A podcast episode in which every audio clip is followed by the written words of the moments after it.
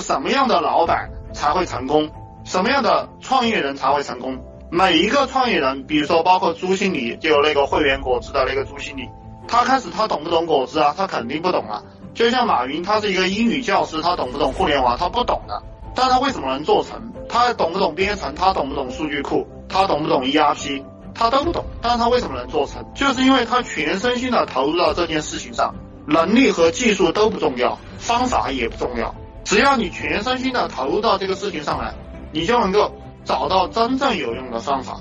而如果你纯粹想从方法上去把你那个事业改变，这是不可能的。因为写一个文档给你的话，每个人都会了。但是成功了还是极少数。所有的人的收入一定是跟他的投入成正比，这个投入就是你的精力和你的心血，这个是隐形的投入。我虽然说在给大家讲，就是说所有的事情大家不要亲自去动手，让别人去干。我们当老板就是偷懒，但是这个偷懒它是术的层面的偷懒，你的脑袋是成天在琢磨的，你坐在那个地方不动。